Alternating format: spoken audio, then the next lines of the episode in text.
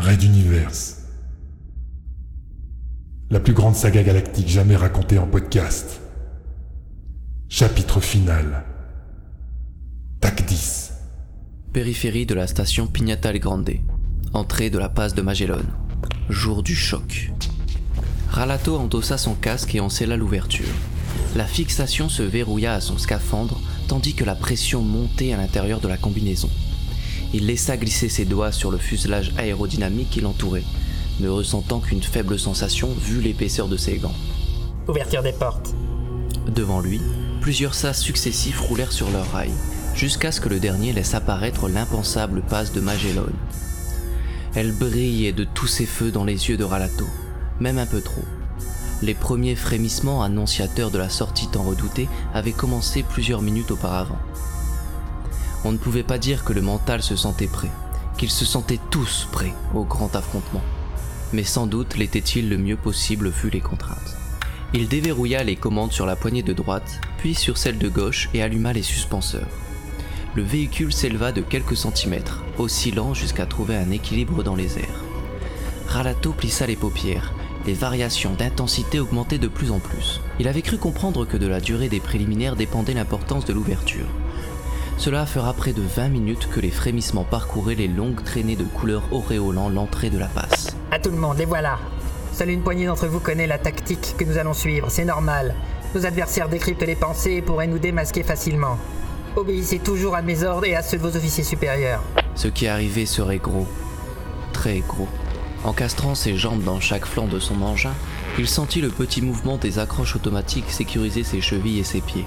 La verrière de son casque s'illumina à son tour, projetant diverses informations sur les côtés tandis que les indications relatives à la machine s'affichaient sur le tableau de bord. Beaucoup de clignotements pour rien, songea-t-il. Mais qui sait combien ses facultés seront absorbées lors de cette bataille? Toutes ces données pourront peut-être se révéler utiles.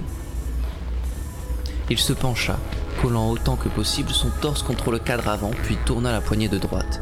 Le moteur vrombit en retour. La moto spatiale blindée s'élança, traversant en un clin d'œil les entrées successives pour prendre le large. Derrière elle, près de 2000 vaisseaux armés de toutes sortes et de toutes tailles se regroupaient selon des formations préétablies. Surgissant de leurs soutes ou de leurs ponts, s'envolèrent plus de 5000 chasseurs, navettes, petites corvettes, modules d'abordage, véhicules policiers ou douaniers, quand ce n'était pas de simples engins de chantier spatiaux cuirassés à la hâte. Tous suivaient la voie tracée par la moto, panache doré sous les étoiles, éclairant volontairement de tous ses feux pour attirer l'ennemi sur eux. De toute cette immense armada, Ralato était le porte-étendard, le point le plus solide, la force de frappe la plus dangereuse. Et il ne demandait pas mieux que ses adversaires viennent à lui pour se casser les dents.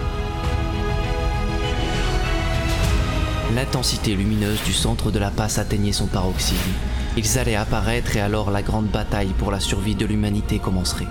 Ralato poussa encore les gaz et sa moto rugit de plus.